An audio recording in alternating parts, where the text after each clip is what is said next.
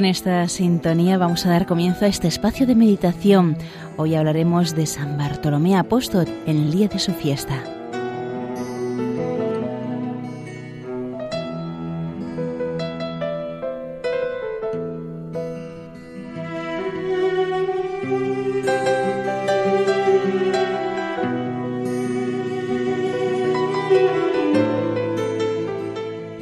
Al apóstol Bartolomé lo identifica la tradición con Natanael, aquel amigo de Felipe a quien éste comunicó lleno de gozo su encuentro con Jesús con estas palabras. Hemos encontrado aquel de quien escribieron Moisés en la ley y los profetas, Jesús de Nazaret, el hijo de José. Natanael, como todo buen israelita, sabía que el Mesías debía venir de Belén, del pueblo de David. Así lo había anunciado el profeta Miqueas. Y tú, Belén, no eres ciertamente la menor entre las principales ciudades de Judá, pues de ti saldrá un jefe que apacentará a mi pueblo, Israel. Por eso quizá contesta con cierto tono despectivo, ¿acaso puede salir algo bueno de Nazaret? Y Felipe, sin confiar demasiado en sus propias explicaciones, le invitó a acercarse personalmente al maestro. Ven y verás, le dice. Felipe sabía bien, como nosotros, que Cristo no defrauda a nadie. Jesús mismo llamó a Natanael por medio de Felipe, como llamó a Pedro por medio de su hermano Andrés. Esta es la manera de obrar de la divina providencia, que nos llama y nos conduce por medio de otros. Dios no quiere trabajar solo. Su sabiduría y bondad quieren que también nosotros participemos en la creación y orden de las cosas. ¿Cuántas veces nosotros mismos vamos a ser instrumentos para que nuestros amigos o familiares reciban la llamada del Señor? ¿A cuántos, como Felipe, les hemos dicho, ven y verás?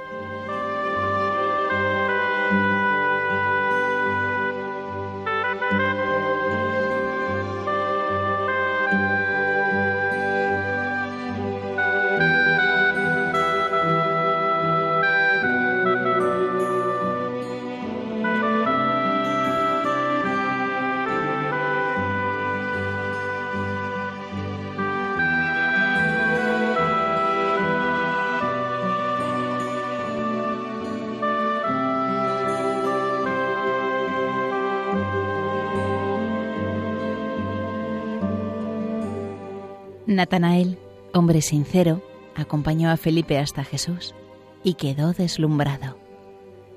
El maestro ganó su fidelidad para siempre. Al verlo llegar acompañado de Felipe le dijo, He aquí un verdadero israelita en quien no hay doblez ni engaño. Gran elogio. Natanael quedó sorprendido y preguntó, ¿De qué me conoces? Y el Señor le responde con unas palabras misteriosas para nosotros, pero que debieron ser muy claras y luminosas para él. Antes de que Felipe te llamara, cuando estabas debajo de la higuera, yo te vi. Al oír a Jesús, Natanael entendió con claridad. Las palabras del Señor le recordaron algún suceso íntimo, tal vez la resolución de un propósito decidido, y le hicieron pronunciar una emocionada confesión explícita de fe en Jesús como Mesías y como Hijo de Dios. Rabí, tú eres el Hijo de Dios, tú eres el Rey de Israel. Y el Señor le dice y le promete, porque te he dicho que te vi bajo la higuera, ¿crees? Cosas mayores verás y evocó Jesús con cierta solemnidad un texto del profeta Daniel para confirmar y dar mayor hondura a las palabras que terminaba de pronunciar el nuevo discípulo. En verdad, en verdad os digo que veréis el cielo abierto y a los ángeles de Dios subir y bajar en torno al Hijo del Hombre.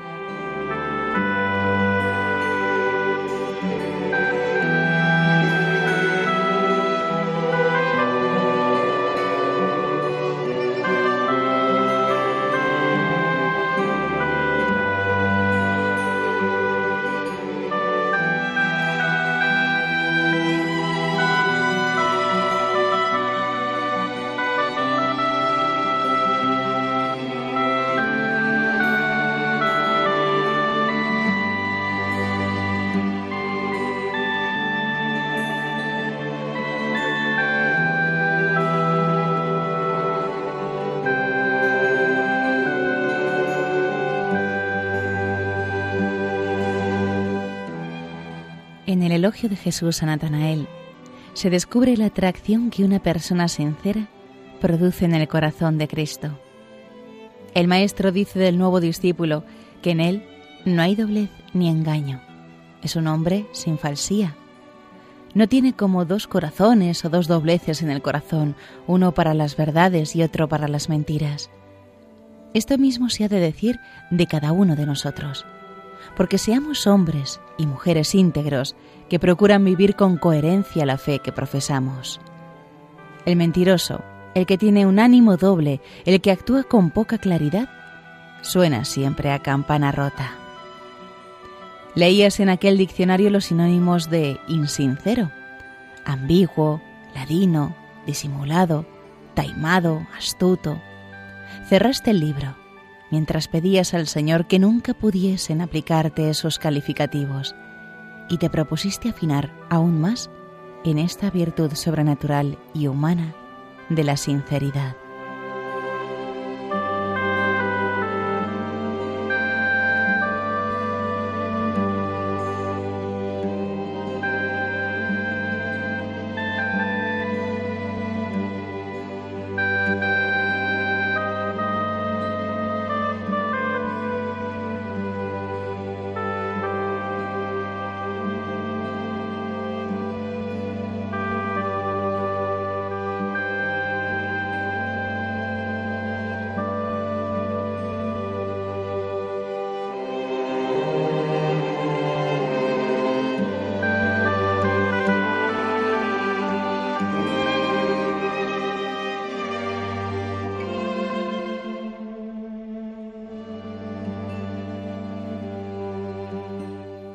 Esta virtud es fundamental para seguir a Cristo, pues Él, Él es la verdad divina y aborrece todo engaño.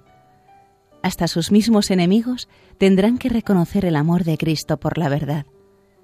Maestro, le dirán en una ocasión, sabemos que eres sincero y que enseñas el camino de Dios conforme a la verdad, sin que te importe nadie, porque no te fijas en las apariencias y nos enseña que las manifestaciones de las propias ideas o pensamientos han de hacerse según verdad. Sea, pues, vuestro modo de hablar, sí, sí o no, no, que lo que pasa de esto de mal principio proviene. El demonio, por el contrario, es el padre de la mentira, pues intenta siempre llevar a los hombres al mayor engaño, que es el pecado. El mismo Jesús, que se muestra siempre comprensivo y misericordioso con todas las flaquezas humanas, lanza durísimas condenas contra la hipocresía de los fariseos. Por eso nos imaginamos también la alegría que le produjo el encuentro con Natanael.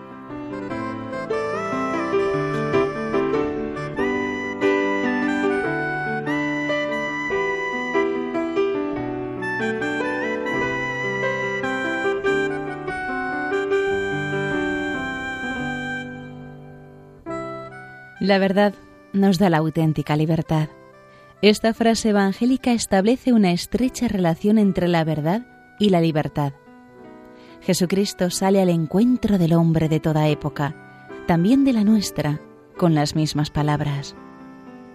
Conoceréis la verdad y la verdad os hará libres. Estas palabras encierran una verdad fundamental y al mismo tiempo una, advertencia, la exigencia de una relación honesta con respecto a la verdad como una condición de auténtica libertad. Esa libertad interior que nos permite movernos siempre con la soltura y la alegría propias de los hijos de Dios. No tengamos nunca miedo a la verdad, aunque parezca en alguna ocasión que el ser veraces nos acarrea un mal que podría evitarse con una mentira. De la verdad no puede nacer más que bien, Nunca vale la pena mentir, ni por obtener un gran beneficio económico que dependiera solo de una mentira pequeña, ni por librarnos de un castigo o de un mal rato.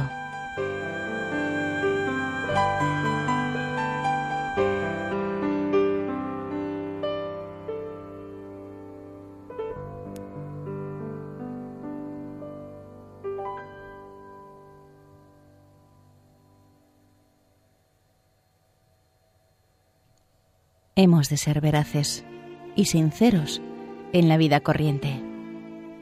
En nuestras relaciones con los demás, sin esta virtud se hace difícil o imposible la convivencia. Fuera de la verdad, la existencia humana acaba oscureciéndose y casi insensiblemente se entenebrece en el error y puede llegar a falsearse a sí mismo y su vida, prefiriendo el mal al bien. De modo particular, hemos de ser veraces y sinceros en el trato con Dios, para dirigirnos a Él sin anonimato, sin querernos ocultar, con la alegría y la confianza con que un buen hijo se conduce delante del mejor de los padres. Esta virtud es particularmente necesaria en la dirección espiritual. Hemos de aprender a dar a conocer la intimidad del alma a quienes, en nombre del Señor, nos ayuden a encaminar nuestros pasos hacia el cielo. En la confesión, la sinceridad es tan importante que si el hombre no reconoce su culpa, no puede recibir la gracia. No es, pues, solo la actitud ante una persona, el confesor, sino ante el mismo Dios. La postura contraria, el disimulo, el engaño, el callar, sería tan estéril en orden a los frutos que deseamos obtener como la del que acudiendo a la consulta del médico para ser curado, perdiera el juicio y la conciencia de a qué ha ido y mostrase los miembros sanos ocultando los enfermos.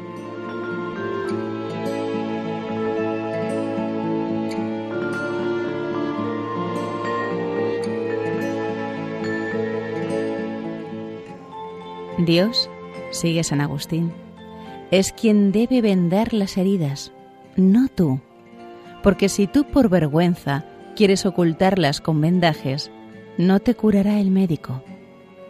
Has de dejar que sea el médico el que te cure y vende las heridas, porque él las cubre con medicamento, mientras que con el vendaje del médico las llagas se curan, con el vendaje del enfermo se ocultan.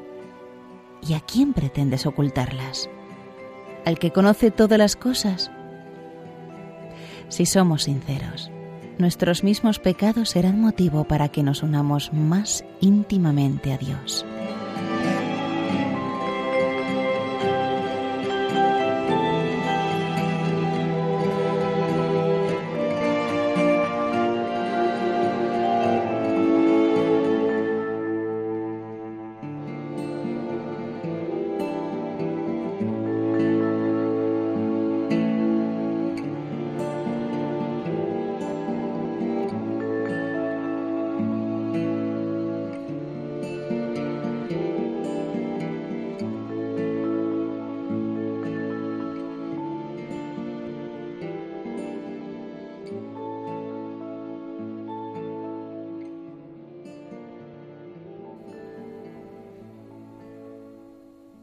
Muy relacionada con la sinceridad esta otra virtud que podemos admirar hoy en San Bartolomé, la sencillez, que es consecuencia necesaria de un corazón que busca a Dios.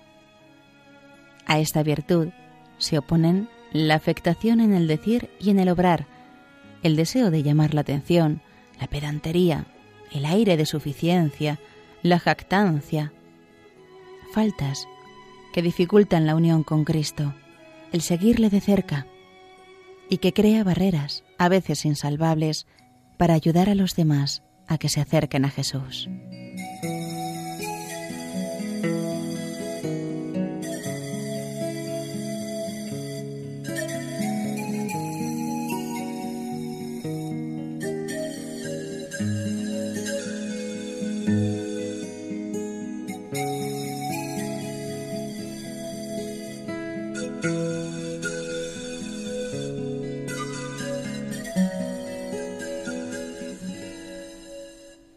El alma sencilla no se enreda ni se complica inútilmente por dentro. Se dirige derechamente a Dios a través de todos los sucesos, buenos o malos, que ocurren a su alrededor. Junto a la sinceridad, la naturalidad y la sencillez, constituyen otras dos maravillosas virtudes humanas que hacen al hombre capaz de recibir el mensaje de Cristo.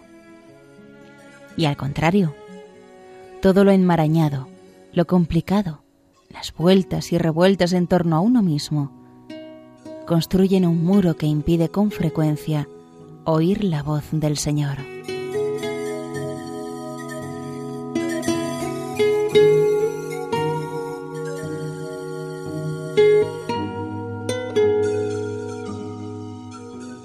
Pidamos hoy a San Bartolomé que nos alcance del Señor esas virtudes que tanto le agradan a Él y que tan necesarias son para la oración, la amistad, la convivencia y el apostolado. Pidamos a Nuestra Señora andar por la vida sin dobleces, con sinceridad y sencillez. Toda hermosa eres, María, y no hay en ti mancha original canta la liturgia alborozada. No hay en ella ni la menor sombra de doblez. A diario ruego a nuestra Madre que sepamos abrir el alma en la dirección espiritual para que la luz de la gracia ilumine toda nuestra conducta.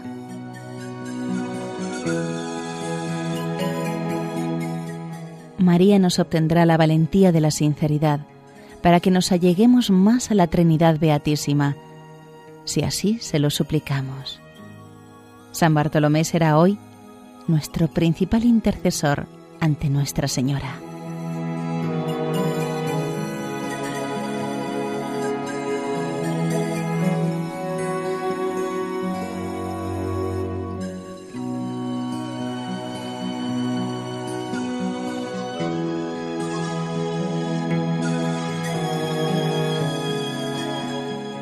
Y hasta aquí, queridos hermanos de Radio María, la meditación de hoy, en este día de la fiesta del apóstol San Bartolomé, basada en el libro Hablar con Dios de Francisco Fernández Carvajal.